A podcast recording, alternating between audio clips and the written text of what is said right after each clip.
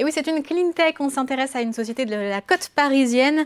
On est d'ailleurs en plein dans l'économie circulaire, le recyclage des textiles et du plastique.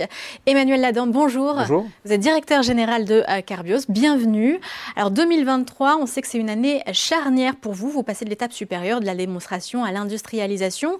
D'ailleurs, toute dernière actualité de la société, un usage de recyclage de euh, PET. Dis-moi, hein, pour le permis, un temps un record, les choses vont dans le bon sens. C'est une bonne nouvelle. Oui, alors effectivement, on a obtenu hier soir, euh, hier pardon, le, permis de construire et donc euh, ça nous permet de commencer euh, les travaux pour que l'usine soit opérationnelle fin 2025. Donc on est dans le timing et effectivement, on a mis 10 mois à obtenir ce permis de construire, ce qui est 7 mois plus rapide que la moyenne des permis de construire pour des entreprises industrielles en France. Donc on est très content du travail de qualité qui a été fait par Carbios pour obtenir ce permis. Alors dites-nous un peu plus sur cette usine justement à venir, c'est dans le Grand Est. C'est dans le Grand Est, c'est à la frontière du Luxembourg, dans une localité qui s'appelle Longue-la-Ville. Et donc l'objectif pour nous, c'est d'y recycler biologiquement, c'est notre credo, hein. on recycle biologiquement à base d'enzymes, 50 000 tonnes de déchets en PET ou en polyester. Donc euh, qu'est-ce que c'est du PET polyester? C'est des bouteilles, ça peut être des barquettes alimentaires, très peu recyclées aujourd'hui, ça peut être des flacons de cosmétiques, euh, c'est pour ça qu'on a des marques comme L'Oréal ou l'Occitane qui nous soutiennent, ou ça peut être des, euh, des déchets textiles en polyester. Et donc il y a énormément de fibres polyester utilisé dans le textile. Et, donc on a travaillé depuis, quelques, depuis plus d'un an maintenant avec des marques comme Patagonia, Salomon, On Running, Puma, euh, Tommy Hilfiger, Calvin Klein, pour développer notre technologie. Et aujourd'hui, euh, on, va pouvoir recycler du, textile à grande échelle. Et ça, c'est vraiment une attente des industriels du textile, parce qu'aujourd'hui, très peu de textile mm. est recyclé, et, euh, ou, en tout cas est recyclé avec une mauvaise qualité. Donc nous, on va pouvoir recycler du textile euh, et faire ce qu'on appelle du fibre à fibre. Donc à partir d'un vêtement, d'un déchet textile, on va pouvoir refaire un vêtement euh, avec des propriétés égales au vêtement initial. Alors vous avez déjà des distributeurs, comment ça se passe d'ailleurs? C'est les distributeurs qui viennent vous voir pour vous dire qu'ils auront des choses à, recycler et vous les avez déjà dans leur, comme un carnet de commandes quelque part? Ce sont des marques qui viennent nous voir et qui travaillent avec nous aujourd'hui pour mettre au point euh, d'abord la technologie et puis ensuite qui vont s'engager à prendre des volumes pour Carbios.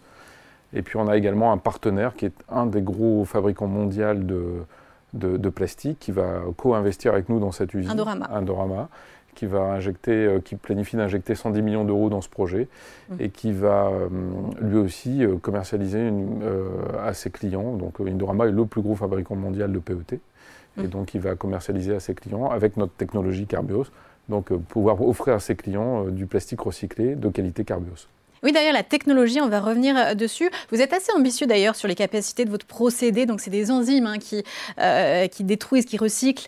Euh, et vous vous dites qu'elles sont quand même plus efficaces que le reste du marché. Vous avez publié dans des revues scientifiques. Ça, repose sur quoi?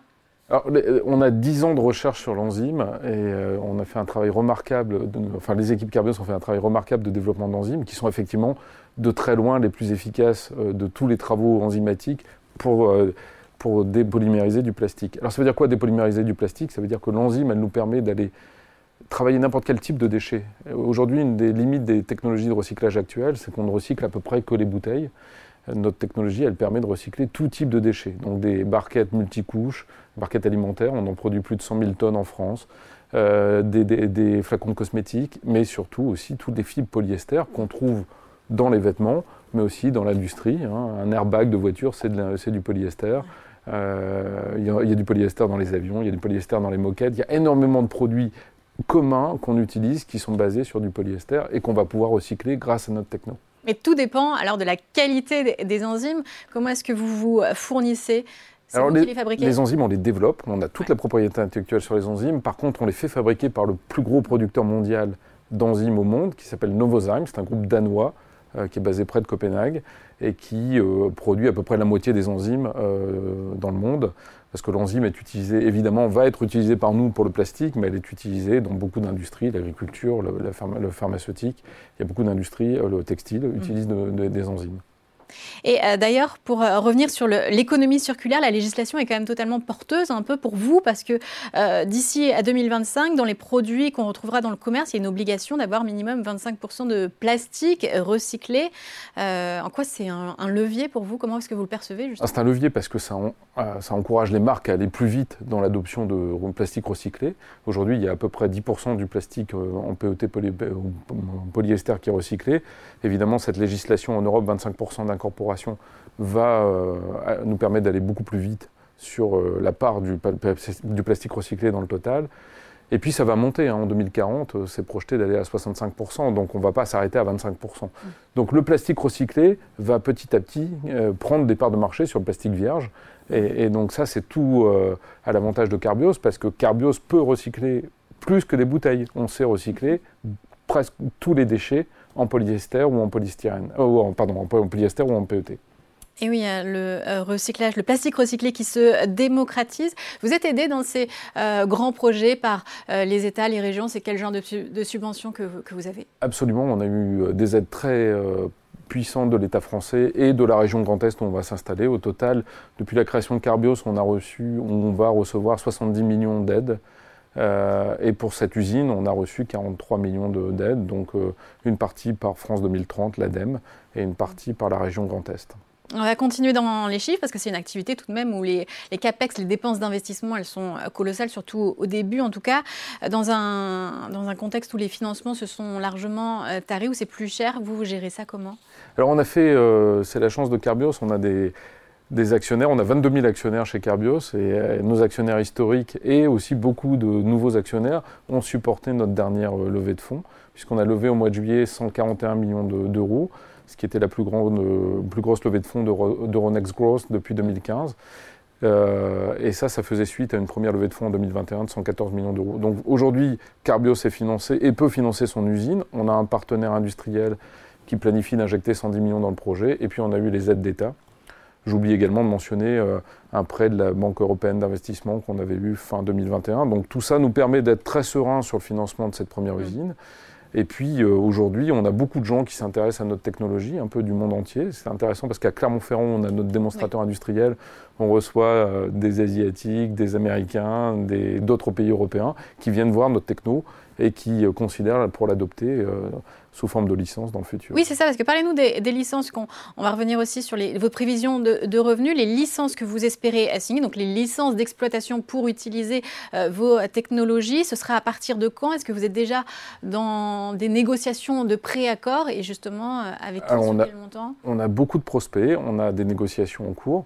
Euh, je ne peux pas trop en parler tant qu'elles ne sont pas abouties, mais notre ambition, c'est de signer des premières licences dès 2024 euh, avec des partenaires, soit de l'industrie du plastique, PET, soit des partenaires de l'industrie de la pétrochimie, soit des, des partenaires de l'industrie du waste management. Donc on a pas mal de cibles de, gens qui s'intéressent à notre technologie, parce que très simplement aujourd'hui, le, recyclage du plastique est limité.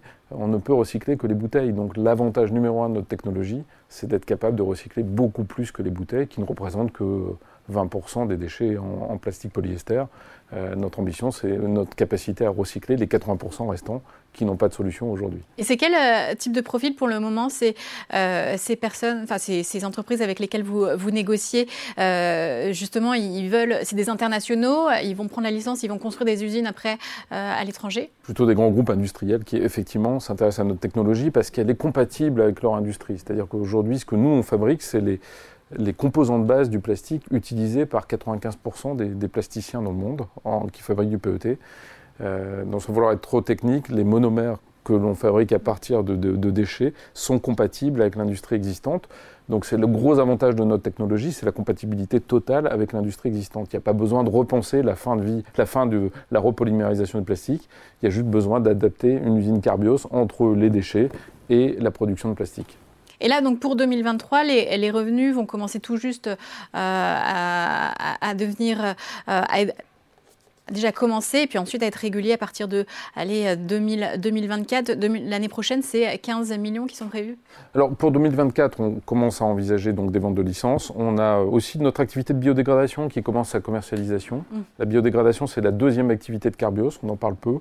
Mais euh, on a aussi également une enzyme qui permet de dégrader des plastiques biosourcés en PLA et, de les rendre compostables à température ambiante. Donc ça, ça commence, ça va commencer principalement en Amérique du Nord, parce qu'il y a beaucoup plus d'appétence pour le, pour le plastique biosourcé en Amérique du Nord. Mais celle-ci est donc déjà commercialisée Et donc elle commence sa commercialisation en 2024. Donc voilà, Carbios va commencer son activité commerciale en 2024.